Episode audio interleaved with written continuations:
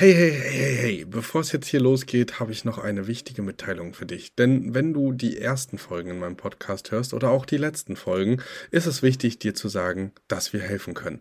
Wenn du also jetzt sagst, ey, ich möchte nicht ohne Begleitung starten oder oh, das ist vielleicht doch komplizierter als auf den ersten Blick gedacht, dann sei dir sicher, dir ist geholfen. Unten in den Show Notes findest du einen Bewerbungslink zu unserem Mentoring-Programm und da wirst du auch nochmal darüber aufgeklärt, was genau und wie das ganze Programm aussehen kann und wo du am besten starten solltest. Also zögere nicht und sicher dir jetzt ein erstes Gespräch für die Mentoring-Begleitung. Und jetzt ganz viel Spaß beim Hören.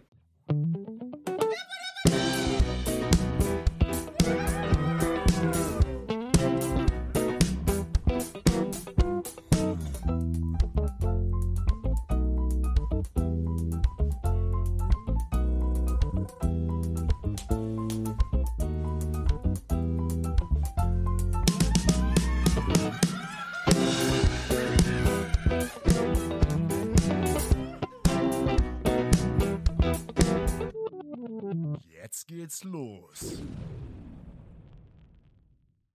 Hallo und herzlich willkommen zu einer neuen Folge im Erhört Podcast. Und diese Folge ist etwas Besonderes, die wir in der Form auch noch nie hatten tatsächlich, denn ich spreche mit einer Podcasterin durch und durch und das ist Annika Ratje. Und wir haben dieses Interview irgendwie nicht so richtig sinnig geteilt bekommen in Teil 1 und Teil 2 und wollten aber beide unbedingt ähm, auch das Wissen mit unserer Peer Group teil äh, tatsächlich teilen. Genau deswegen ähm, an der Stelle dieses Interview von uns beiden auf dem jeweiligen anderen Kanal in exakt derselben Ausführung. Also, wenn ihr das jetzt hier hört, könnt ihr das genauso bei den Febo-Helden im Podcast hören und ich freue mich sehr über dieses Gespräch und über diese Möglichkeit, denn ich glaube, eins haben wir alle gemeinsam. Es gibt eine kleinere bis größere Kluft zwischen Arbitraglern und Eigentümern. Und ähm, wir haben versucht, in einem Gespräch uns gegenüberzutreten und äh, das Ganze für euch auch möglichst äh, zu beleuchten. Ich habe Fragen zur herkömmlichen ähm, Arbeit an der See äh, gestellt und habe ähm, einfach einen Einblick bekommen in das Gastgeben an der Küste und gleichzeitig wurden mir Fragen zum Arbitragemodell gestellt und auch zu meinem persönlichen Werdegang, wie das alles entstanden ist, wo wir heute stehen. Und ich glaube, das ist ähm, ein tolles Format, was man gerne auch so weiterführen kann. Deswegen, wenn ihr da Bedarf habt, schreibt mir gerne, sagt das gerne. Ich habe es äh, als letzten Vorschlag im Interview auch vorgestellt. Also ich bin super gerne bereit, da auch nochmal ein Instagram Live oder ein anderes Format mit Annika gemeinsam auszutesten um einfach äh, ja vielleicht einmal für ein für alle Mal alle Fragen zu stellen und auch das ganze Thema in sich einmal sinnig abzuschließen. Genau, das an der Stelle von mir als kleines Intro. Ich wünsche euch jetzt unfassbar viel Spaß bei dem Interview. Ich hatte ähm, ja sehr viel Freude daran, mit Annika darüber zu sprechen. Ist auch eine echte Expertin in unserer Branche und beschäftigt sich äh, vor allem auch mit dem Thema Nachhaltigkeit in ihren Ferienwohnungen. Deswegen umso dankbarer, mit ihr einmal über das ganze Thema gesprochen zu haben. Und ich wünsche euch jetzt einen fantastischen Start ins Wochenende. Äh, genießt das verlängerte Wochenende und wir hören uns dann wie gewohnt nächste Woche wieder. Bis bald.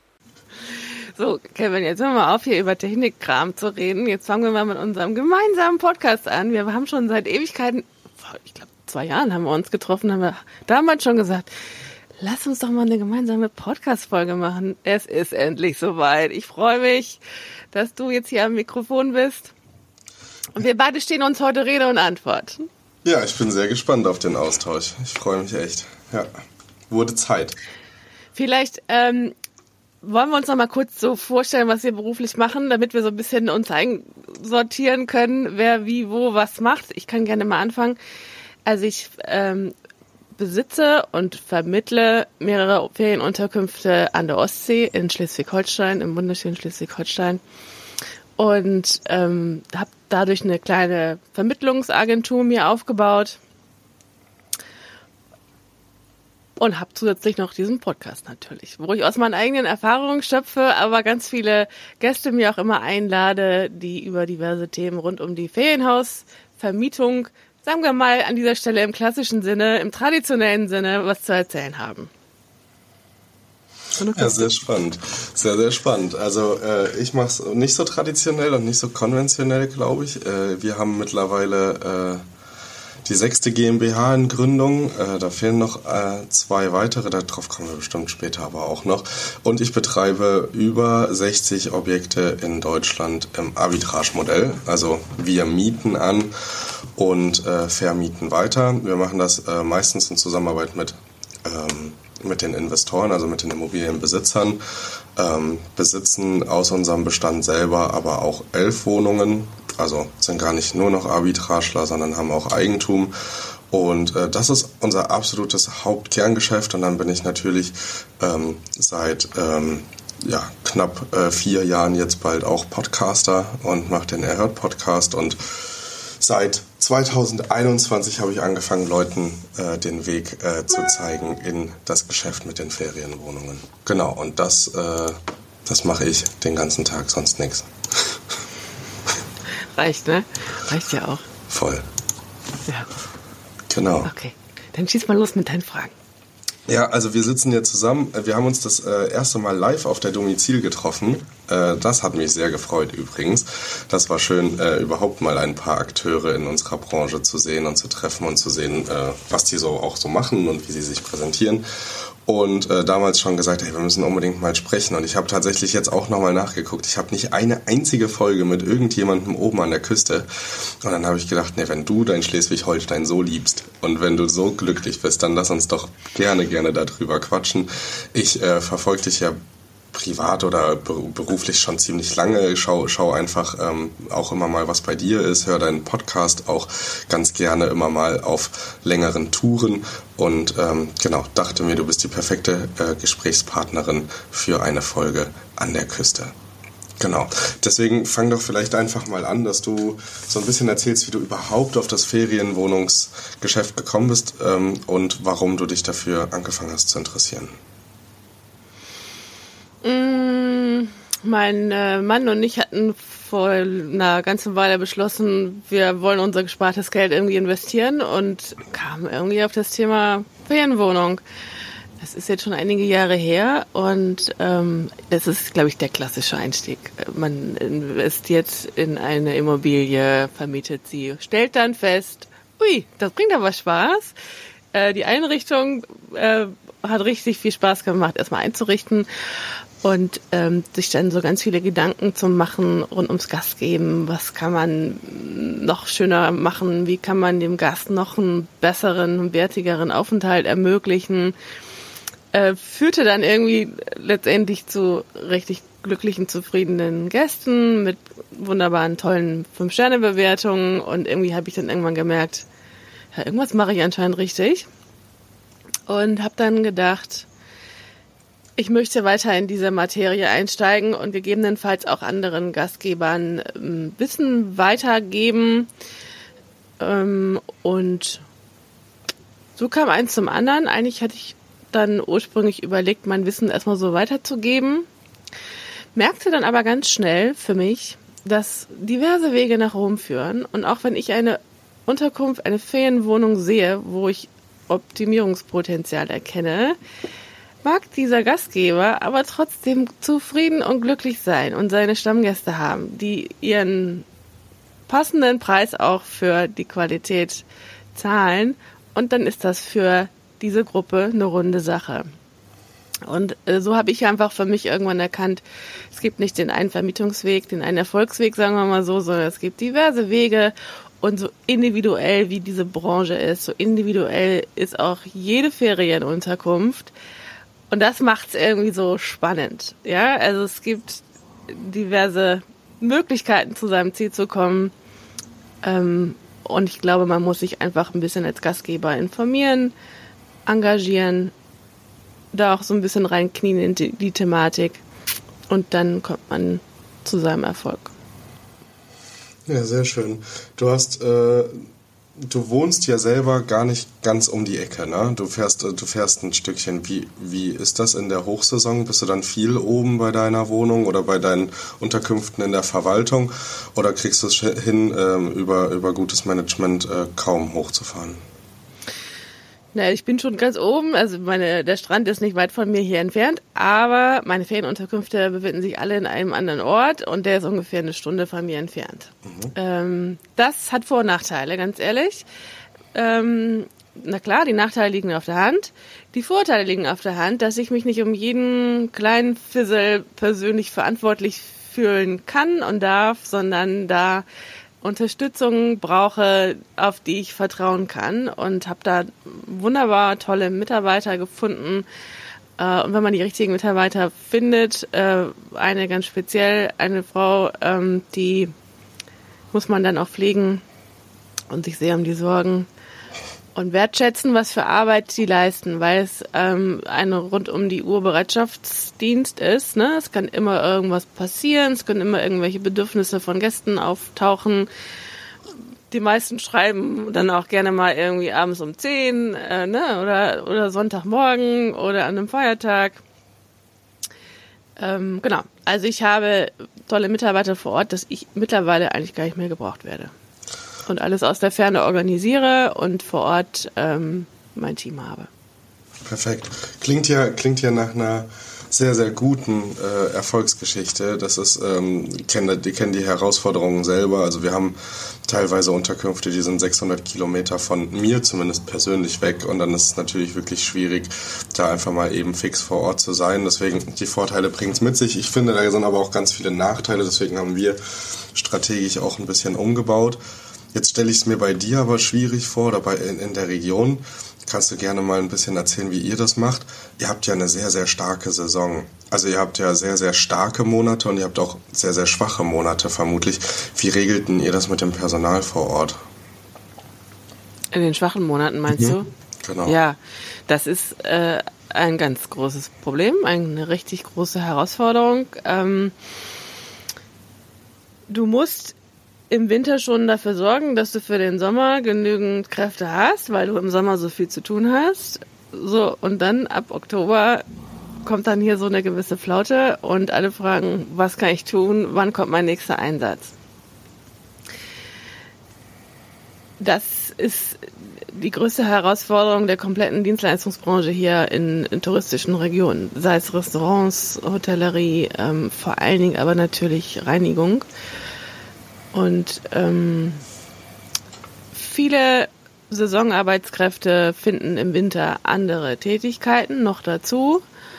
Ähm, ich versuche meine Mitarbeiter im Winter so weit in anderen Tätigkeiten zu beschäftigen. Wir haben jetzt unsere Seifenproduktion zum Beispiel im Winter gestartet, wo wir für andere, für unsere Gäste, aber auch gerne für andere Gastgeber ähm, kleine Seifen produzieren, gebrandet.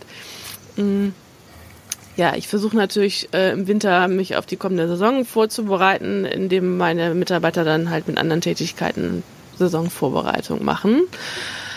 Aber es ist jedem klar, der einen saisonal bedingten Job hat, dass er in gewissen Monaten viel zu tun hat, aber dann halt auch in anderen Monaten weniger. Dafür kann man sich aber auch dann sehr viel ähm, Geld erarbeiten in den gewissen Monaten, die einen dann auch durch gewisse ruhigere Monate dann gut durchbringt. Also so ein bisschen das Eisladenphänomen, wenn man das so runterbrechen kann. Ja, also ich, das, das ist das, äh, was ich tatsächlich an der Küste sehr beeindruckend finde. In den Alpen oder in, den, in diesen Ferienregionen, an, in den Bergen hat man ja meistens dann noch den Schneetourismus, die Skifahrer oder sowas, hat man ja an der Küste nicht oben. Und ich war ähm, auf der Domizil im Oktober und ich habe schon gemerkt, puh, frische Prise, äh, würde mich jetzt wahrscheinlich eher nicht so hinziehen, äh, da noch später nochmal irgendwie im November oder Dezember äh, eine Woche Urlaub zu verbringen. Deswegen kann ich mir vorstellen, dass das schon eine Herausforderung ist. Macht ihr das dann mit Überstunden aufbauen oder ist das dann wirklich einfach Saisongeschäft und äh, dann ist äh, im, im Winter einfach äh, so, so ruhig wie, wie nötig halt? Also erstmal muss ich vorweg sagen, auch im Winter kann der Norden schön sein. Ähm, man muss nur die, die richtigen Dinge halt den Gästen halt auch anbieten. Ne? Also äh, zum Beispiel Hundebesitzer genießen es sehr, mal an die frische Luft zu kommen und im November, Dezember sich mal so richtig eine Brise um die Ohren wehen zu lassen. Da kann ich einfach, äh, da wissen auch alle Gastgeber hier im Norden, ähm, eine Sauna äh, oder ein Kamin oder einen freien Eintritt im Schwimmbad oder in der nahegelegenen Sauna ähm, kann da schon Attraktivität bringen und man kann da einfach wirklich auch äh, ja, interessante Pakete den Gästen schnüren, dass man auch gerne für ein Wochenende im Winter in den Norden kommt. Und wir haben auch Buchungen das ganze Jahr überall. Das ist auch immer gut zu tun. Man senkt natürlich die Preise im Winter und bietet den Gästen halt noch Zusatzangebote an. Ähm, und so haben wir eigentlich auch an den Wochenenden immer irgendwie die Hütten alle voll in den Wintermonaten. Also es ist nicht mehr schon lange nicht mehr so, dass nur der Sommer beliebt ist, sondern der Tourismus in Norddeutschland bemüht sich eigentlich ganzjährig attraktiv zu bleiben. Genau die Frage war die Mitarbeiter, richtig? Wie, ähm, ja, ähm, na klar, gibt's eine, bei Minijobber eine gewisse Maximalstundenanzahl. Ne? Bei Teilzeitkräften ist das entspannter. Ähm, man kann versuchen, da mit einem ähm, Arbeitsstundenkonto zu arbeiten und sich so für die kälteren Monate was aufsparen.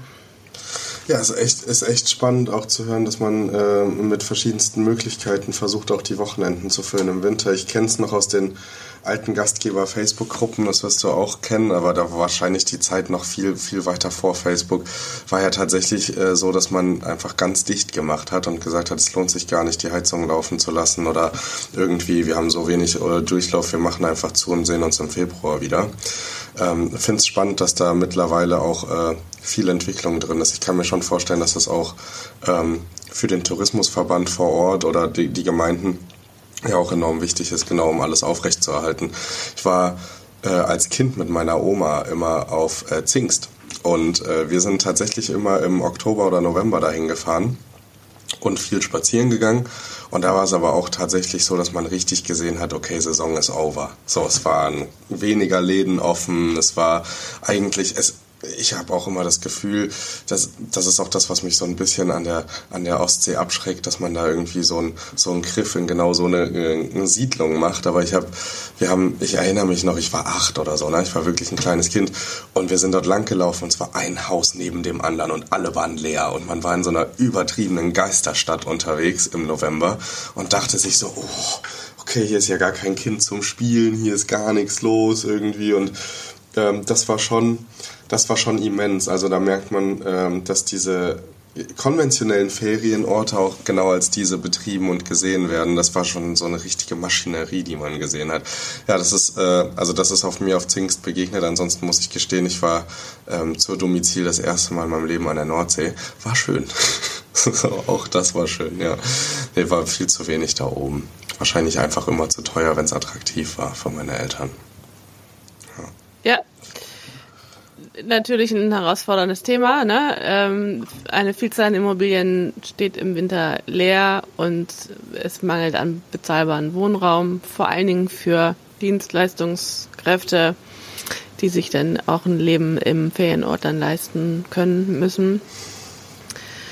Daran arbeiten aber auch alle Gemeinden mittlerweile schon eine ganze Weile, ne? dass neue Unterkünfte es sehr schwer haben, eine Genehmigung zu bekommen. In jedem Ferienort gibt es mittlerweile einen Aufnahmestopp von Ferienunterkünften. Ähm, und, und parallel wird halt versucht, bezahlbaren Wohnraum zusätzlich zu schaffen. Ja, spannende Entwicklung. Wie hast du das denn wahrgenommen, als ihr gekauft habt, als ihr investiert habt? War das schon so ein sehr gesetzter Markt? War das ein sehr konventioneller alter Markt, den du so ein bisschen, ich würde mal sagen, mit deiner, mit deiner jungen Energie aufgebrochen hast? Oder bist du tatsächlich in so einem, in Heiligenhafen, in so einem, in so einem Becken mit auch jungen Gastgebern, mit, mit ähm, in deinem Alter in, Investoren, die, die dort gesagt haben, ähm, Ferienimmobilien sind cool und lass uns das nochmal irgendwie moderner gestalten? Mm. Ich habe gerade heute Morgen mit einer äh, Vermieterin so ungefähr über dieses Thema gesprochen, wo wir uns gefragt haben, gibt es eigentlich ja, Arbitrage in touristischen Regionen hier an der Küste? Nein, gibt's ehrlich gesagt. Ich kenne keinen einzigen. Sie kannte auch niemanden. Es sind alles Immobilienbesitzer, äh, die es entweder in Eigenregie äh, vermieten oder es an eine Agentur abgegeben haben. Ich sehe aber einen ganz deutlichen Generationswechsel, also dass die älteren Generationen die Immobilien an ihre Kinder abgeben und äh, Kinder dann, äh, also ne, erwachsene Menschen wie du und ich, dann die das Ferienhaus übernehmen und dann mal grundsanieren, renovieren und auch mit ähm, modernsten digitalen Lösungen dann die Vermietung übernehmen. Das erleben wir hier zuhauf. Ähm, es ist ein steter ja, Wechsel. Die Älteren gehen, Jüngere kommen, es wird renoviert, es wird modernisiert. Aber es gibt, auch ganz viele ältere Gastgeber, die ähm, äußerst digital ihre Unterkünfte vermieten. Ähm, also so diese, dieses klassische, was man früher kannte, ne? Reise buchen im Katalog. gibt's nicht mehr. Natürlich gibt's noch die touristischen Destinationen, die Unterkünfte vermieten und der Vermietungsweg ist nicht immer der modernste. Aber so what? Dafür gibt's halt auch die, die Gäste, die genau diesen Buchungsweg bevorzugen. Ja, voll. Also gehe geh ich voll mit. Ähm, ja, es ist, äh, also es ist spannend, sich überhaupt über die Region so ein bisschen Gedanken zu machen, weil also man sieht ja wirklich viel. Ähm, ich habe auch das Gefühl, es hat sich ähm, nach Corona, also nach dieser Setzungsphase, die wir ja alle zwangsweise hatten, auch nochmal viel getan. Ich habe es auf den, in den Facebook-Gruppen mitgekriegt, dass hier und da wirklich auch Leute gesagt haben, okay, sie geben es einfach auf, sie machen es nicht mehr. Ähm, hast du das auch stärker wahrgenommen, dass da so ein so ein Abklang von gewissen Ferienwohnungen ähm, eingekehrt ist oder dass äh, Leute den Spaß daran verloren haben, weil die Gäste nach Corona oder während Corona anders geworden sind? Hast du sowas selber festgestellt? Also aus finanziellen Gründen aufgegeben kenne ich keinen, ähm, wüsste ich nicht. Aber ja, die Stimmung hat sich verändert es hat sich äh, gesellschaftlich was bei uns verändert und das merken wir Gastgeber absolut auch. Mm, aber ich glaube, es liegt auch viel daran, dass wir da auch ein bisschen was aufräumen können und optimieren können, um wieder ein besseres Miteinander zu bekommen. Also wir sind ja auch nicht ganz unschuldig an den an der vorsichtigen und kritischen Einstellung vieler Gäste. Stimmt, stimmt. Kann ich dir nur recht geben. Ja, also ich habe mir hab's aber auch gemerkt, seit, seit Corona oder, oder während Corona, diese Setzungsphase, als auch alle so ein bisschen mehr drauf geschaut haben und die Anforderungen auch ähm, an die an die Reinigung deutlich gestiegen sind und überhaupt so die ganzen Regularien eingekehrt sind, dass einige so ein bisschen den Spaß verloren haben oder da ja nicht mehr diese Leichtigkeit hatten im Geschäft und auf der anderen Seite die Gäste aber auch so einen kleinen Shift hatten. Und dann, ob das jetzt aus Angst war, sich anzustecken oder überhaupt, dass Leute wieder reisen. Man hatte ja auch den Unmut äh, bei den Gastgebern nicht, weil ich habe das noch ganz klar im Kopf. Wir, klar, wir hatten nicht so viel zu tun, alle. Wir hatten äh, schwierigere Zeiten und es war alles ein bisschen, da waren die Facebook-Gruppen natürlich besonders laut und da hat man immer viel lesen können und da war auch schon äh, so, so viel entgegenströmender Hass irgendwie. Du kannst doch nicht vermieten, warum vermietest du in Zeiten wie Corona macht doch komplett zu und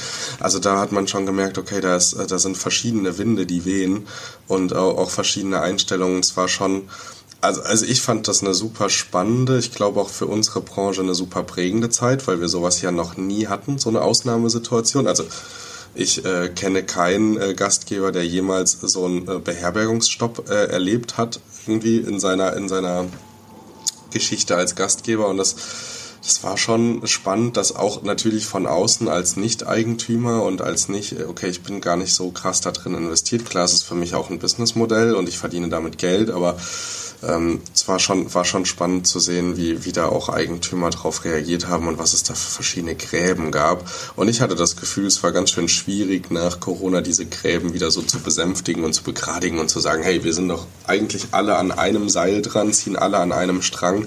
Lasst uns doch gucken, wie wir das alles irgendwie für uns alle gemeinschaftlich besser machen können. Aber du musstest doch auch in der Zeit diverse Mieten bezahlen. Wie bist du denn da durchgekommen finanziell?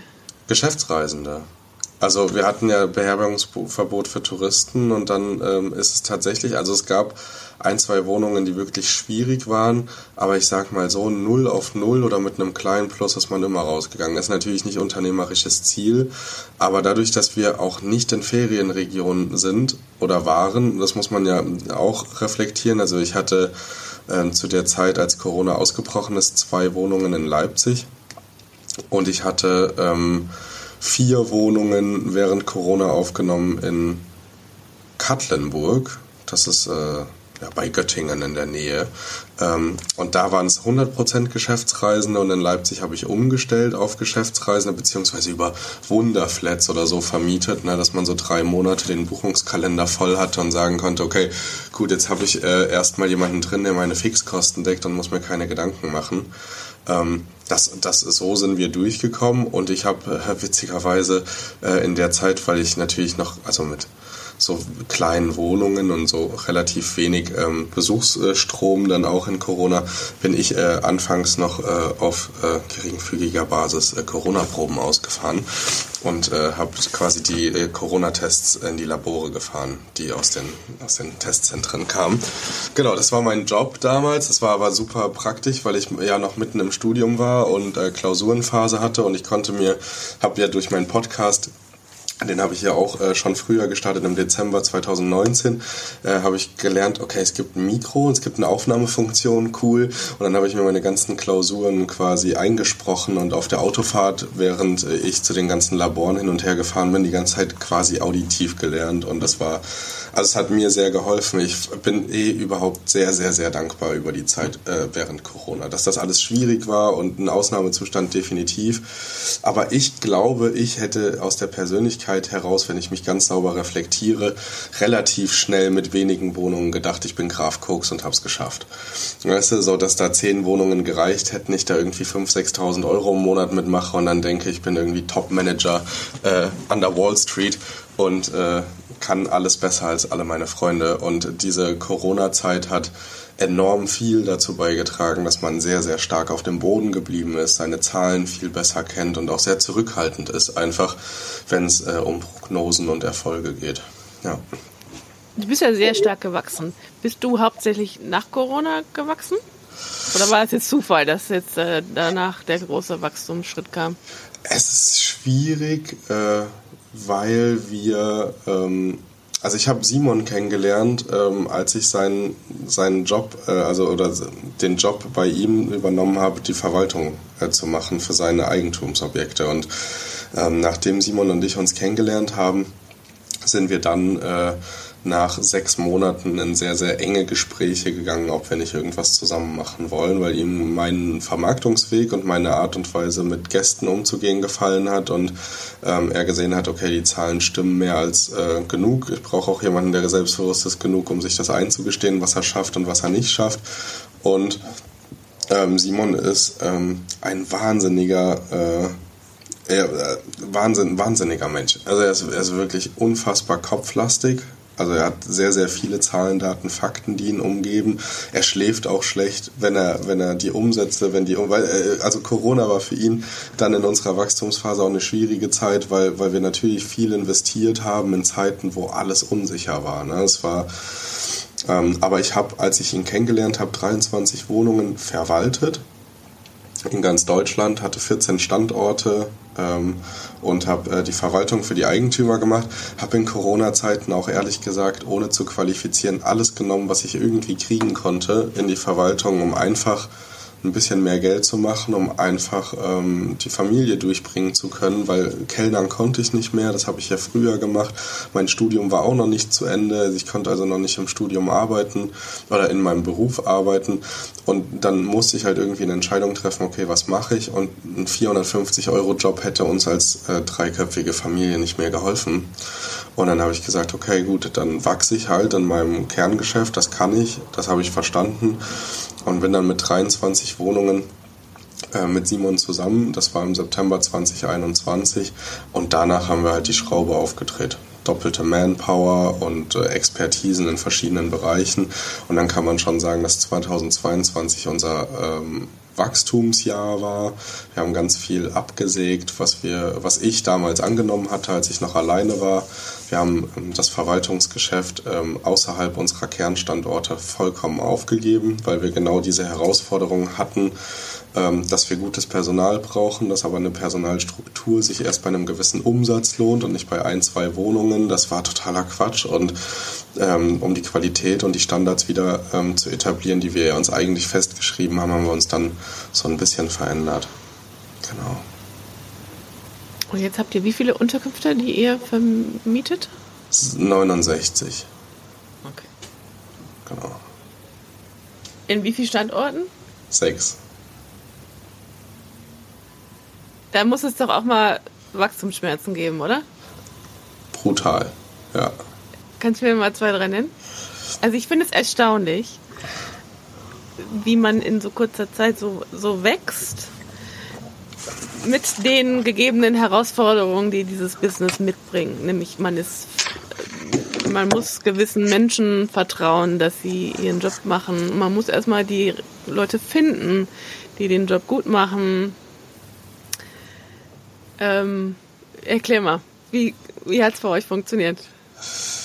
Also es hat wirklich funktioniert, indem wir uns hingesetzt haben und gesagt haben, okay, was sind denn Standorte, an denen wir wirklich Wachstumspotenziale haben, wo wir ein Netzwerk haben und wo wir sagen, okay, das macht Sinn, diesen Standort einfach auszubauen. Und da sind dann ganz schnell Standorte wie Mannheim oder Offenbach äh, völlig rausgeflogen weil wir gesagt haben, okay, wir sind selber niemals in der Nähe. Also ja, wenn ich meinen Vater besuche, bin ich in der Nähe von Offenbach, okay, fair point, aber ich, ich komme da nie vorbei. Wir haben keinen vor Ort, wir haben kein wirklich gutes Netzwerk. Und dann haben wir gesagt, okay, von all diesen äh, Standorten, die uns wirklich extrem ausbremsen, lösen wir uns. Wir haben äh, Kleve als äh, Lebensort von Simon behalten, Leipzig als Lebensort von mir und dann haben wir relativ schnell nach unserer äh, Zusammensetzung, ähm, also nachdem wir die GBR gegründet haben, gesagt, okay, Lisa, in Lisa investieren wir. Das war eine Kundin damals von mir, die ist in Bayreuth aktiv. Und wir haben jetzt gemeinsam Stand heute mit Lisa 14 Unterkünfte in Bayreuth damit sind wir größter Ferienwohnungsanbieter in Bayreuth äh, vor Leimhaum tatsächlich. Und das ist äh, tatsächlich ähm, etwas, wo wir gemerkt haben, okay, das funktioniert. Also in Personen investieren, die sich selber ein Geschäft aufbauen wollen und äh, da einfach mit Struktur und Standards äh, und Prozessen im Hintergrund einfach beim Aufbau helfen und sehr, sehr eng begleiten. Lisa war jetzt auch die letzten zwei Tage hier bei uns in Leipzig, hat mit uns Zeit verbracht und wir haben Köpfe zusammengesteckt. Und das haben wir dann tatsächlich für alle Standorte, wo wir gesagt haben, okay, wir haben hier Wachstumspotenzial, wir haben hier ein Netzwerk vor Ort über einen möglichen Gesellschafter.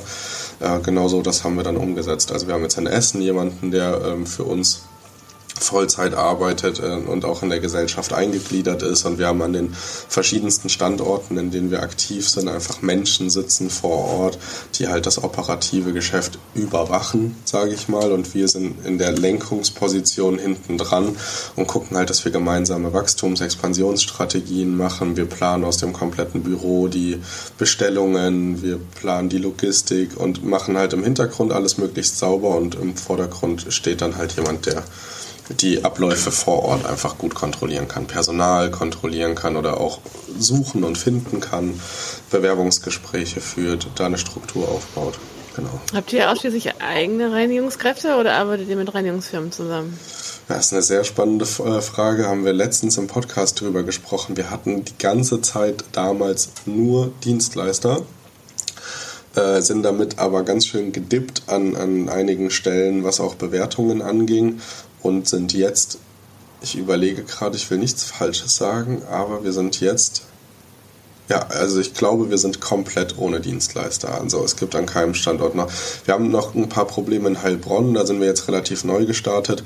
Da fehlt es noch an Personal, weil wir noch nicht die äh, Wohnungsstärke haben. Also wir haben noch keine zehn Unterkünfte oder so, dass man sagt, okay, es lohnt sich ein Team aus einer ähm, Reinigungsleitung und aus zwei Teilzeitangestellten Reinigungskräften, sondern es läuft viel über geringfügig Beschäftigte.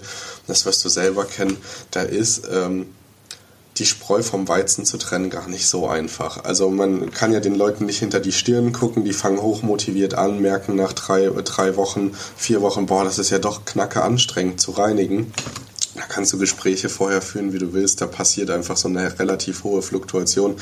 Ich vergleiche es immer gerne, weil das das Einzige ist, was ich vergleichen kann oder was ich kenne mit der Gastro. Ne? Also viele Leute fangen an zu kellnern, so wirklich lange beim Kellnern hängen bleiben tut eigentlich keiner. Bei der Reinigung genau das Gleiche. Und da sind wir noch so ein bisschen am Schauen. Da arbeiten wir, glaube ich, ähm, Teilzeit mit einem Dienstleister auf Abruf, aber sonst äh, nur noch mit eigenen. Genau. Wo findet ihr eure Mitarbeiter? Das sind dann eine ganze Menge, die ihr im ganzen Bundesgebiet braucht.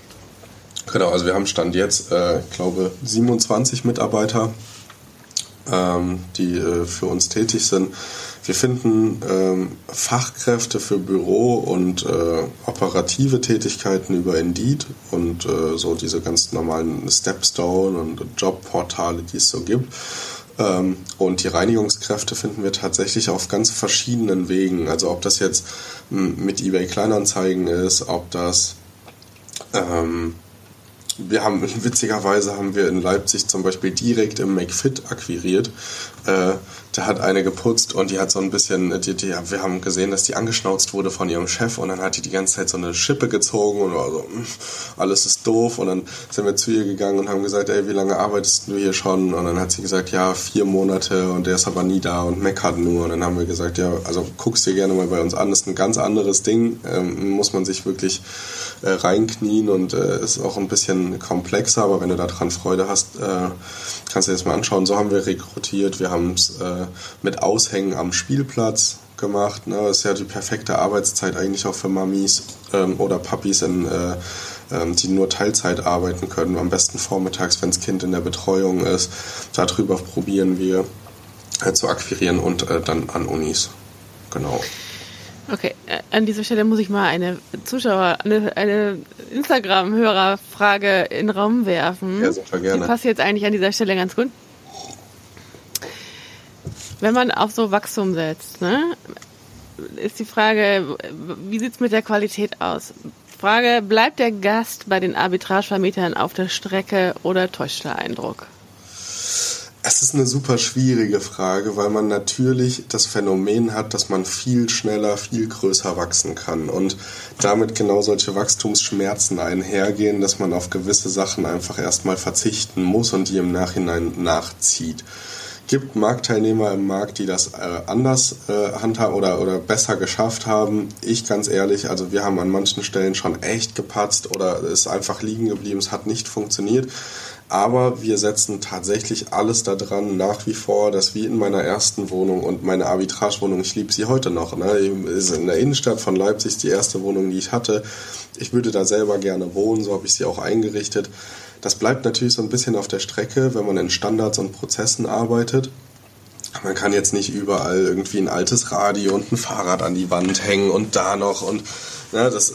Aber man kann, und das finde ich ganz spannend, man kann für alle trotzdem eine tolle Unterkunft herstellen und man kann auf hohen Standards arbeiten. Diese müssen nur erstmal definiert sein. Haben wir jetzt aber, und dadurch, dass wir die äh, schlechten Verwaltungsstandorte aussortiert haben, und auch Verwaltungen aussortiert haben, finde, das ist auch äh, ein Thema, was angesprochen gehört. Verwaltungen zu machen geht super schnell. Es gibt super viele Leute, die sich damit nicht beschäftigen wollen, aber mehr Geld verdienen wollen. Und du hängst immer einem Eigentümer hinterher, hey, da ist der Waschbeckenunterschrank kaputt, kannst du da bitte einen neuen bestellen, ich baue den auch auf oder gibst du mir die Freigabe, dass ich den bestellen kann. Aber man ist immer so in dauerhafter Absprache und wenn er nicht Ja oder Nein sagt, dann geht nichts voran und man hat halt diese Qualität in den Häusern nicht. Davon haben wir uns komplett getrennt. Also diese Sollbruchstelle ist weg. Wir kümmern uns jetzt selber um die Objekte. Und ich finde, also ja, doch. Also es ist deutlich eine stärkere Herausforderung, weil man ja auch emotional nicht so an die Immobilie gebunden ist. Wie ein Eigentümer, der eine Ferienwohnung aufbaut, definitiv, das kann man schon sagen. Aber wir setzen alles daran, dass der Gast genau das bekommt, was er erwarten kann, was er sieht auf den Bildern, dass man da nicht irgendwie Mischpoke macht.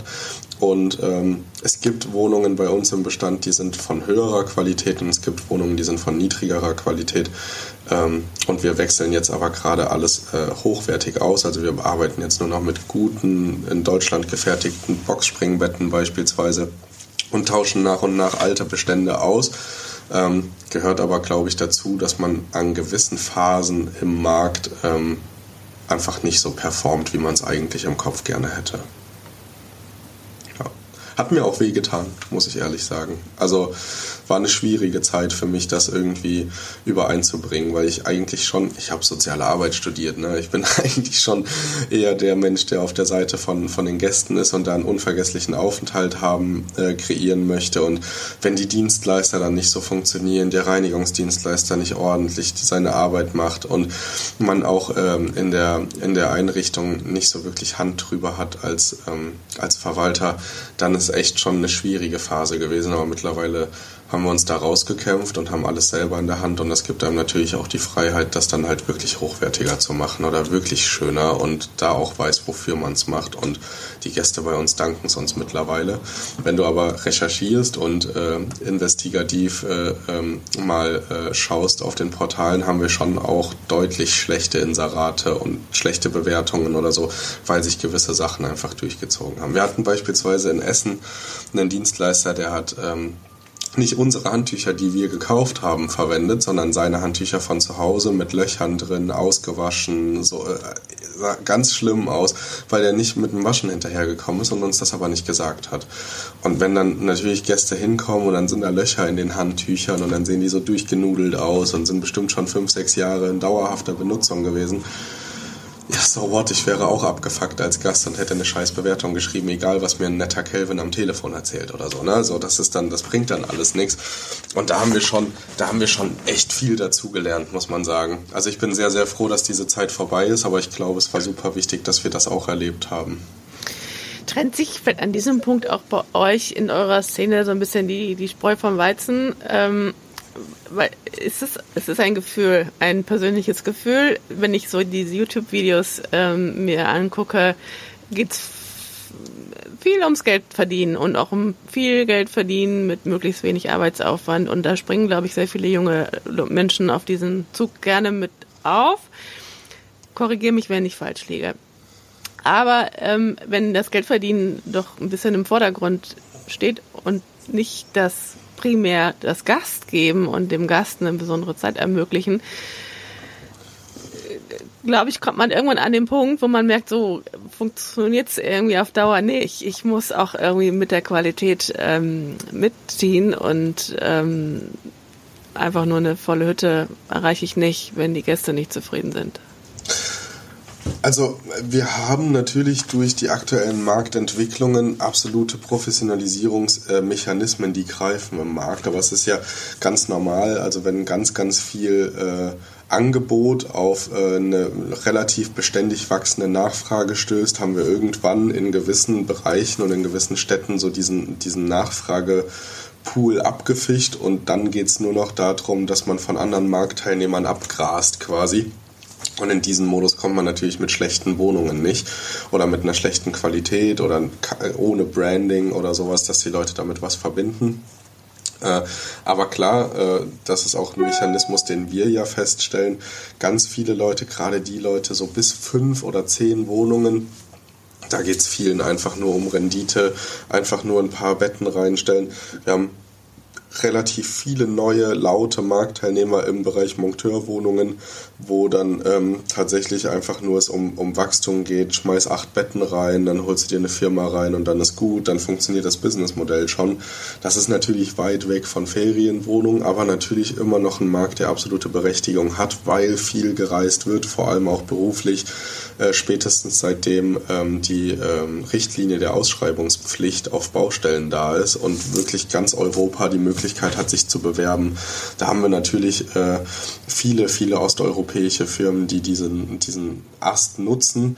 Aber würde ich wahrscheinlich als Eigentümer auch eher kritisch sehen, keinen Mietvertrag kriegen, um irgendwie selber da äh, sich eine Wohnung zusammenzuzimmern und dann natürlich auf der Suche sind nach Gastgebern, die halt einfach auch größere Kontingente abgra also oder bedienen können. Ähm, ich sehe das aber ähnlich kritisch wie du, dass es halt bei vielen nicht mehr im Fokus steht, dass der Gast einen geilen Aufenthalt hat, sondern dass äh, am Ende der Cashflow im Monat stimmt ähm, und man selber ein besseres Leben hat als vorher vielleicht. Ähm, ja, also diese, diesen Mechanismus haben wir. Ich glaube, wir können den aber auch nicht aufhalten. Egal wie wir uns darüber ärgern, der Markt wird das schon von alleine regeln. Also die Professionalisierung muss kommen. Das ist so ein bisschen wie mit den Tante-Emma-Läden. Weißt du, wir haben jetzt die großen, wir haben Lidl, Aldi, wir haben Rossmann und DM. Es gibt ja nicht mehr den typischen Drogeriemarkt, in den du reingehst, äh, von, von äh, der Oma Erika, wo du reingehst, hallo Erika, wie geht's dir heute? Das ist ja alles sehr, sehr professionalisiert worden und wir sehen, dass solche Märkte und solche Phänomene sich halt wirklich nur da halten, wo diese kleinen, unorganisierten Tante-Emma-Läden einen wirklich guten Job machen. Wir haben hier in Leipzig einen, der sich hält, also Konsum ist eine äh, Genossenschaft, ähm, ein Abschlag von der Edeka-Gruppe und die gibt es schon ganz lange. Äh, und es gibt einen hier, der sollte jetzt ersetzt werden durch Dens Biomarkt oder so. Und da ist wirklich ein ganzer Stadtteil, 45.000 Unterschriften wurden gesammelt, auf gar keinen Fall darf dieser Konsum weg. Und das ist aber einer der ganz wenigen kleinen Marktteilnehmer, der es schafft, im Herz der Menschen anzukommen. Und ich glaube, das ist immer noch möglich heute und auch in dem, in dem Arbitragemarkt. Wir werden aber relativ schnell genau dieses Aldi, Lidl, äh, Edeka, Rewe-System irgendwann in den nächsten zehn Jahren auf jeden Fall feststellen, dass es so Marktteilnehmer gibt wie Limehome beispielsweise oder so, die einfach sehr, sehr groß gesteckt sind und über die Größe ähm, einfach dann auch ganz viel Professionalität mit reinbringen können, weil sie sich die Strukturen leisten können. Mit fünf Ferienwohnungen kannst du dir ja gewisse Strukturen oder Professionalisierung gar nicht leisten, die später dann greifen und dein Wachstum extrem beschleunigen, ohne dass die Qualität leidet. Ja. Siehst du denn da noch ganz viel Wachstumspotenzial auf dem Immobilienmarkt für Kurzzeitvermietung oder sagst du auch persönlich, irgendwann muss auch die Menge an möblierten Wohnraum begrenzt sein, um halt auch, und jetzt kommen wir mal wieder auf das Thema bezahlbarer Wohnraum, ähm, nicht überhand nimmt. Es ist natürlich ein, ein, schwieriges Thema, aber wir sehen ja schon, dass Mechanismen des Zweckentfremdungsverbots ziemlich gut greifen in Städten, wo das einfach festgesetzt wurde. Also wir sehen das in Bremen, dass das super gut funktioniert mit den Stadtteilen, die geschützt wurden. Wir sehen es hier in Leipzig, haben wir drei Wohnraumschutzgebiete, die äh, sehr, sehr gut äh, an, angenommen werden. Und äh, diese Mechanismen im Markt, die, die etabliert werden, natürlich bei einem, äh, für manche auch zu einem zu späten Zeitpunkt oder sowas. Das, da kann man auf jeden Fall drüber diskutieren. Aber wenn ich mir jetzt beispielsweise den Markt Essen angucke, der eine Leerstandsquote hat, die abnormal hoch ist. Also wir haben wirklich unfassbar viele Häuser, die auch in guten Lagen leer stehen. Wir haben hier in Leipzig, haben wir 80 in unserem Karree, in unserem Viertel, im Umkreis von ungefähr einer Stunde zu Fuß einmal drumherum laufen, haben wir über 80 leerstehende Mehrfamilienhäuser, die nicht bewohnt sind. Und wir haben hier ganz, ganz viel Marktpotenzial und ich glaube, Zweckentfremdungsverbote helfen auch enorm dabei, bestehende Projekte endlich zu entwickeln. Also Zweckentfremdung greift ja nicht nur Kurzzeitvermieter an, sondern ähm, greift auch den geplanten Leerstand an, greift die ähm, Investitionsgeilheit auf leerstehende Bruchbuden an, weil sie dann einfach entwickeln müssen, wenn sie kaufen, weil sie gezwungen werden, diese Sachen wieder ähm, herzustellen. Und ich finde den, den Mechanismus ziemlich gut und ich glaube, wir werden da auch auf kurz oder lang hinkommen, dass ganz Deutschland reguliert ist. Aber Regulatorik ist ja auch immer dann eine Rechtssicherheit. Also ich glaube, ich würde mir keine Gedanken machen, wenn jetzt noch 100 Leute mit möblierter Wohnung, äh, mit möbliertem Wohnen anfangen, weil dieser Markt einfach also es gibt noch enorm viel Potenzial und es gibt noch enorm viele Stellen, an denen das auch fehlt. In Katlenburg beispielsweise hat das enorm gefehlt. Es hat sich kein Hotel rentiert an dem Standort, weil das Personal nicht beständig war, weil die Nachfrage nicht beständig da war. Aber die drei Ferienwohnungen wurden von der Stadt sogar jubelnd angenommen und es wurde gesagt, geil, endlich ist hier mal was, wo man auch Leute hinschicken könnte. Können wir uns die mal angucken? Also sie wollten sogar vorbeikommen von der Stadt sich die Sachen angucken, ob das denn für die passt, ob die da irgendwie Besuch hinschicken können oder ob die das auf der Webseite platzieren. Und diese Mechanismen sieht man genau da, wo man meistens nicht hinguckt, nämlich in Randgebieten, in Dörfern. Wir haben ganz viel äh, Kurortsterben gerade, weil genau sowas eben nicht mehr so verbreitet ist. Durch Corona sind extrem viele Pensionen und Hotels auch äh, einfach zu, zugrunde gegangen in Regionen, in denen man ähm, ja meistens nur ein oder zwei Hotels oder Pensionen hat oder Gästebeherbergungen und auf wenig Personal mit möbliertem Wohnraum, das matcht halt an Gebieten ganz gut, die man sich vielleicht als Ostsee- oder Nordseevermieter nicht so vorstellt, dass da überhaupt Ferienwohnungen sind, weil es keine wirkliche Rolle spielt. Wir haben in Niedersachsen, wir haben in Sachsen, wir haben in Sachsen-Anhalt, in Brandenburg, wir haben so viel sterbende Dörfer und Kleinstädte, weil genau die großen Städte so eine Sogkraft entwickelt haben. Wir haben also wir, wir brauchen es in gewisser Art und Weise auch, dass, dass, man, dass man den Wohnraum, den man dort hat, einfach auch wieder entwickelt. Es hat keiner Bock, kann ich auch verstehen, wenn du in der regulären Vermietung 5 Euro auf den Quadratmeter bekommst, da irgendwie eine äh, Instandhaltungsmaßnahme zu machen, neuen Boden reinzulegen oder eine Einbauküche reinzujubeln, weil die dann sagen, ja wofür denn? Also dafür, dass dann eine Dachreparatur kommt und die mich mehr kostet als meine Rendite in fünf Jahren. I don't know. Na, das ist, man hat da schon Herausforderungen, auch in, in Randgebieten oder in weniger äh, gehypten Regionen, wo man wirklich viel Potenzial ähm, schöpft schöpfen kann. Und gerade da, wo wir aktiv sind, also Bayreuth hat nicht wirklich ein Wohnraumproblem. Essen hat nicht wirklich ein Wohnraumproblem. Wenn man sich Leipzig als Gesamtes anguckt, hat es ein Wohnraumproblem, aber eher im Bereich der Drei- und Vierraumwohnungen. Weil, also wenn ich als Familie suche, suche ich acht Monate, bis ich eine geeignete Immobilie finde in meiner Region, wo mein Kindergarten ist. Und da ist man ja ganz anders gebunden. Aber wenn ich mir den Standardmarkt angucke in Leipzig, kann ich ad hoc 60 Wohnungen im Bereich der Ein- und Zweiraumwohnungen in der Innenstadt mieten. Und ich kenne keine andere Innenstadt, die in der Größe dieser Stadt funktioniert, wo ich so viel bezahlbaren Wohnraum habe, wo ich acht bis zehn Euro auf den Quadratmeter zahle oder so. Ne? Deswegen finde ich auch immer diese, klar, die Spirale geht nach oben, auch in Leipzig merken wir einen Preisanstieg. Ähm, aber das sind dann Leute, die ganz, ganz laut meckern und schreien, die halt damals äh, nach der Wende direkt 5,50 Euro auf den Quadratmeter gezahlt haben und dass wir aus dieser, aus dieser Zeit einfach raus sind. Das sollte uns allen irgendwie langsam mal dämmern. Also, dass es auch okay ist, 10 Euro für eine Wohnung auf den Quadratmeter zu zahlen, warm ist für viele in anderen Großstädten echt Luxus, wenn du eine 10 Euro warm Quadratmeter Wohnung findest. Also, und deswegen äh, ganz oft und in vielen Regionen, auch in Leipzig und Dresden, ist das Gemecker halt in einem ganz anderen Kontext zu sehen, als vielleicht in Warnemünde an der Ostsee. Na, also ich habe das, ich hatte eine, meine Ex-Freundin hat in Rostock gewohnt und in Warnemünde habe ich das schon auch knallhart gesehen. Ne, so knallhart, dass da Wohnraum fehlt, dass da jeder irgendwie versucht, ins Ferienvermietungsgeschäft einzusteigen. Und ähm, diese Mechanismen, wie, sie, wie ich sie als Kind noch äh, in Erinnerung habe von Zingst oder so, das hat mich auch immer abgeschreckt. Aber das sehe ich in den Großstädten irgendwie gar nicht so. Gut, man, na, man kriegt es ja auch nicht so, also es ist dann halt ein oder zwei Wohnungen in einem Mehrfamilienhaus. Ja. Eine Frage brennt mir noch unter den Nägeln und dann bin ich mit meinen Fragen auch schon durch.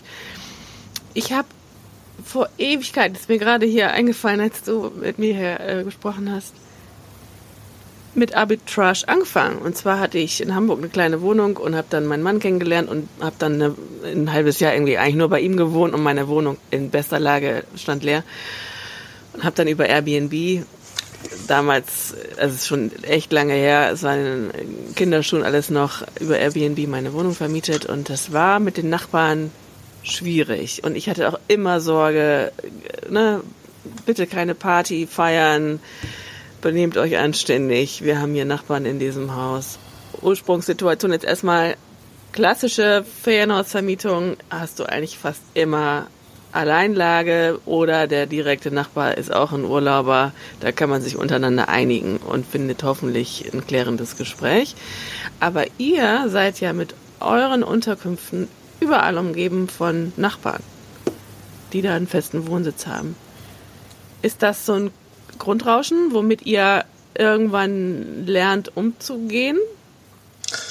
Es gibt ja, mit Sicherheit hast du ja auch schon, also bekommst du ja mit, du bist ja auch am Puls der Zeit, aber es gibt ja ganz viel äh, Tools und ganz viele äh, Möglichkeiten, die man innerhalb der Wohnung platzieren kann, beispielsweise Minuten ne, als Geräuschsensor. Wir haben ähm, aber auch äh, Luftfeuchtigkeitsmessungen darüber. Wir können ganz genau feststellen, wie viele Menschen in der Wohnung drinne sind. Und das ist, also das ist schon mal ganz spannend. Das nimmt natürlich viel ähm, viel Angst oder auch viel, viel ähm, Potenzial an, an Stress im Haus. Aber machen wir uns nichts vor, immer dann, wenn man in einem Mehrfamilienhaus unterwegs ist und das Ganze nicht einem vollständig gehört, hat man hier und da Probleme. Kommt einfach dazu. Das kennst du, wenn da unten drunter direkt jemand wohnt. Das ist, das ist einfach ganz normal. Ähm, wir haben da aber eigentlich immer eine ganz gute Conclusio gefunden. Weiß nicht genau, ob ich das sagen darf, aber ich sage es einfach. Ich habe es auch immer so gemacht, wenn Roamlike mir Sachen geschickt hat, habe ich da auch ein, zwei Päckchen dort hingestellt und habe gesagt, danke und alles gut. Ne? Hab da, also ich war immer jemand, der, der, der Good Cop gespielt hat und da hingegangen ist und gesagt hat, hey komm, wir du kannst uns helfen, wir helfen dir, äh, wenn mal irgendwas ist, wenn du mal eine, äh, wenn du Sperrmüll hast oder so, sag Bescheid, wir nehmen den mit. Wenn du was ausräumen möchtest, wenn du einen Schrank runtertragen willst oder so, wir helfen dir, wir kommen mit Personal, das ist alles kein Stress. Wir machen beispielsweise auch in den Mehrfamilienhäusern gerne die Treppenhausreinigung mit, wenn unser Reinigungspersonal eh vor Ort ist.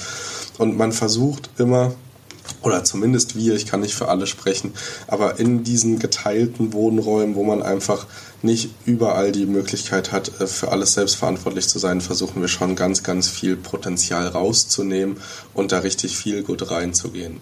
Äh, funktioniert mal mehr und mal weniger, müssen wir uns nichts vormachen. Es gibt auch immer die Krummelnachbarn, die hat man ja auch im eigenen Haus sitzen ne, und im Mehrfamilienhaus sitzt. Äh, da kannst du machen, was du willst, da ist das Päckchen, was sie annehmen müssen, zu viel. Ähm, und dann, dann ist gut. Äh, aber äh, in den meisten Fällen funktioniert es und wir sind tatsächlich jetzt mittlerweile auch auf dem Level, dass wir sagen, wir nehmen gar keine Einzelwohnungen mehr in einem Mehrfamilienhaus, außer wir sind in dem Mehrfamilienhaus selber schon aktiv. Ähm, aber wir gehen zum Beispiel auch komplett nur noch auf Gewerbeimmobilien, wir gehen nur noch auf ähm, mittlerweile ja auch ganz spannend äh, Fix und Flip äh, gemachte ähm, Wohnhäuser die sich einfach gerade nicht gut abverkaufen oder sowas, wo wir sagen, okay, wir gehen dort mit acht Einheiten direkt rein und starten damit, haben einen langjährigen Vertrag und ähm, alle Seiten sind happy. Äh, das ist deutlich einfacher und konfliktärmer, kann man schon sagen. Genau, und in einer gewissen Art und Weise in der Expansion dann auch sauberer, weil man halt wirklich entscheiden kann, okay, was ist im Hausflur, was haben wir für Annehmlichkeiten, wie können wir den Gästen den Aufenthalt in unserem Apartmenthaus oder so noch schöner gestalten als in einem Mehrfamilienhaus. Weil auch andersrum, ganz ehrlich, wir waren auch in Wohnhäusern unterwegs, wo die Nachbarn sich wie Bombe benommen haben. Wir hatten hier in Leipzig vielleicht noch als letzte Anekdote. Ähm, äh, Nachbarn, die waren völlig auf Crystal Meth und waren völlig am Durchdrehen, haben ganz, ganz laut Hardrock gehört und sind da. Und ich bin in diese Wohnung gekommen und ich habe die gestrichen an dem Tag. Ich habe gerade angefangen zu möblieren und gestrichen und da klingelt einer an, an meiner Tür und sagt, bist du James, bist du James? Und hat voll geheult und war völlig drauf, hatte voll den Affen und so, nein, nein, nein, bin ich nicht. Dann ist sie die Treppe nach oben gegangen und hat sich durchgeklingelt, ob sie da irgendwo an ihren Dealer kommt. Und unten im Keller haben Menschen gelebt, die dort nicht leben sollten, die haben dort konsumiert. Äh, wenn du den Keller runtergegangen bist zum Strom abzählen, haben die dich schon angeschrien und standen so mit einer Spritze vor dir und haben dir gedroht. Es war also auch sehr, sehr rough. Ähm, da gibt es auch, äh, also genau andersrum Geschichten, dass die ähm, ähm, Mieter dann Angst hatten oder gesagt haben, oh, ich fühle mich hier nicht so wohl in der Ecke, wo man dann auch ganz klar merkt, okay, hier funktioniert das einfach nicht mit Ferienwohnungen. Das macht keinen Sinn. Die Leute haben Angst vor den Mietern. So, das, das, das ist in Leipzig tatsächlich auch einmal passiert. Also es geht auch andersrum. Ja, da äh, sammelt ihr mit sicher eine Menge Erfahrung. Das auf jeden Fall, ja. Hast du noch irgendeine kritische Frage? Ich mag ja kritische Fragen. Nee, Du magst kritische Fragen? Nee, ich habe aus meiner Community einige Fragen bekommen, aber ähm, nee, Du bist dran. Hast du noch was auf dem Herzen, Calvin? Ähm, nee, also eigentlich nur Lob, dass ich, dein, dass ich deinen Weg ganz toll finde. Also, du hattest noch eine Frage zu den Agenturen. Genau, also ich wollte einfach nur wissen, wie, also weil es natürlich, es ist natürlich äh, schwierig, äh, wahrscheinlich äh, für viele das selber zu betreiben und Agenturen sind unausweichlich an der Nordsee und Ostsee man kommt ja nicht wirklich drum rum. Ich habe auf der Domizil ja auch einige kennengelernt, die über 1000 Objekte verwalten oder ähm, da in der Verwaltung sind. Und das, der Grundtenor, den ich immer mitbekomme, ist, dass die eigentlich alle unzufrieden sind. Also ich kenne niemanden, der so richtig zufrieden mit seiner Verwaltung ist. Und wenn du die dann fragst, dann bezahlen die alle viel zu viel Geld für viel zu wenig Leistung und das könnten sie auch selber machen, so wie die das da machen. Und man hört ja schon so ein Gemecker und auf der anderen Seite sieht man dann dich mit deiner Verwaltungsagentur, ähm, wo du ja schon äh, sehr positives Feedback bekommst. Äh, man sieht, okay, du hast da ein sehr stabiles Wachstum drin, du hast da eine sehr geradlinige Dienstleistung und scheinst ja zu performen ähm, und alle happy zu machen. Und äh, da, fand ich es einfach nur spannend. Was würdest du denn sagen, machst du konkret anders als die anderen Agenturen, die es ja wirklich zuhauf ähm, an Nord- und Ostsee gibt? Da die Antwort kann ich dir sofort geben, das ist die Größe. Ähm, den Serviceumfang, den ich leisten kann mit meinen Unterkünften, kann eine Agentur mit mehreren hundert Unterkünften einfach nicht. Ich kann auf individuelle Auslastungen eingehen und individuell je nach Unterkunft noch irgendwelche Angebote oder Werbeaktionen starten. Ich kann auf Gäste und Eigentümer vor allen Dingen, Eigentümer wollen auch sehr gerne einen engen, guten Austausch mit ganz vielen Eigen- und Sonderwünschen. Das kann eine Agentur, wenn du sagst 1000 äh, Unterkünfte, dann gehen wir davon aus, dass es mindestens 800 Eigentümer sind. Das kann eine Agentur nicht leisten und da bist du dann einfach eine Nummer. Und genauso ist deine Unterkunft halt auch nur eine Nummer und diese 1000 Unterkünfte werden halt über einen Channel Manager ins Internet gepostet. Das ist der einzige Unterschied. Ähm, ich bin bewusst klein, ähm, weil ich Spaß habe an diesem Umfang, an diesem Serviceumfang und an dieser Grundstimmung, die dann dadurch entsteht, ne, an diesem, an diesem positiven Austausch. Und ich bin halt auch noch, ich habe auch noch andere Themen in meinem Leben. Ne? Also ich bin auch Mutter und habe auch noch diesen tollen Podcast und noch andere Projekte. Deswegen will ich auch gar nicht so eine riesige, ich will kein Wachstum, wünsche ich mir gar nicht. Aber das ist der einzige Grund, glaube ich, was uns unterscheidet, ist, ist die Größe. Okay, und du bist genau aus der Größe heraus oder aus diesem ah, äh, ähm, ich kann das besser, wenn ich es wenn selber mache, ähm, nicht zu einer Verwaltung. Warst du mal bei einer Verwaltung? Ich war noch nie in der Verwaltung, weiß aber genau, wie die so arbeiten und kenne halt die Eigentümer, die zu mir gekommen sind, kommen halt aufgrund schlechter Erfahrungen ihrer bisherigen Agentur. Deswegen weiß ich halt schon, ähm, wie vorher einfach die Zusammenarbeit ablief. Mm ja, aber volles Verständnis bei der Masse an Menschen, die in deinem Büro dann ein- und auslaufen und auch die Masse an Gästewünschen und Bedürfnissen, musst du versuchen, irgendwie allen gerecht zu werden und das kannst du, glaube ich, nur bedingt. Mhm. Haben und, wir ja auch festgestellt. Ja. Du brauchst wahrscheinlich auch eine gewisse Masse am Markt, damit es sich überhaupt lohnt, mit hochqualifiziertem Personal zu arbeiten. Aber wie hat es dann bei dir angefangen, dass du gesagt hast, also wenn du ja gar nicht so auf Wachstum und gar nicht so auf mehr Geld oder so aus, wie hat es bei dir angefangen, dass du gesagt hast, okay, nee, komm, die Verwaltung, darauf habe ich Bock, das mache ich jetzt noch?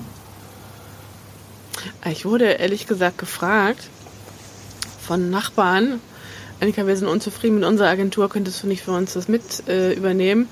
Und so kam so eins zum anderen. Mhm, genau. Ich vermiete nur hochpreisig. Ähm, ich wähle sehr, sehr selektiv meine Unterkünfte aus. Ich übernehme nur Unterkünfte, wo ich selber gerne Urlaub machen wollen würde. Und ähm, wir arbeiten ja auf Provisionsbasis. Das bedeutet, der Arbeitsaufwand ist der gleiche, ob du eine 35 äh, Quadratmeter Butze oder eine Strandvilla vermietest. Deswegen setze ich auf hochwertige große Unterkünfte in bester Lage und setze auch noch auf Zusatzeinkünfte ähm, innerhalb der Vermietung. Gäste haben vor Ort ganz viele Bedürfnisse, Interessen und Wünsche, die man denen auch noch erfüllen kann. Genau, und so kann da auch ein finanziell runder Schuh draus werden. Aber das ist äh, genau wie diese Branche insgesamt ist, ist das mein individueller Weg. Ne? Also da muss jeder, finde ich, auch so seinen Weg finden, womit er sich wohlfühlt. Aber ich habe auch zwei kleine Kinder, genauso wie du. Ne? Der Tag ist irgendwie auch so begrenzt, dass ich halt auch nicht rund um die Uhr mit meiner Agentur arbeiten möchte und kann. Ja.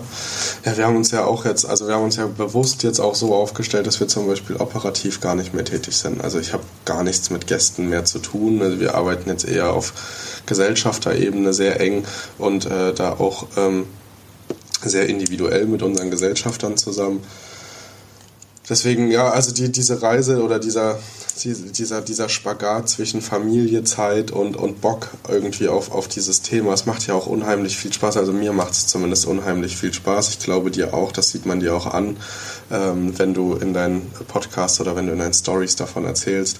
Ich freue mich auch schon wieder auf die, auf die Stories mit deinem äh, Weinchen ähm, im Feierabend, äh, wenn du da wieder draußen sitzt und die Sonne genießt.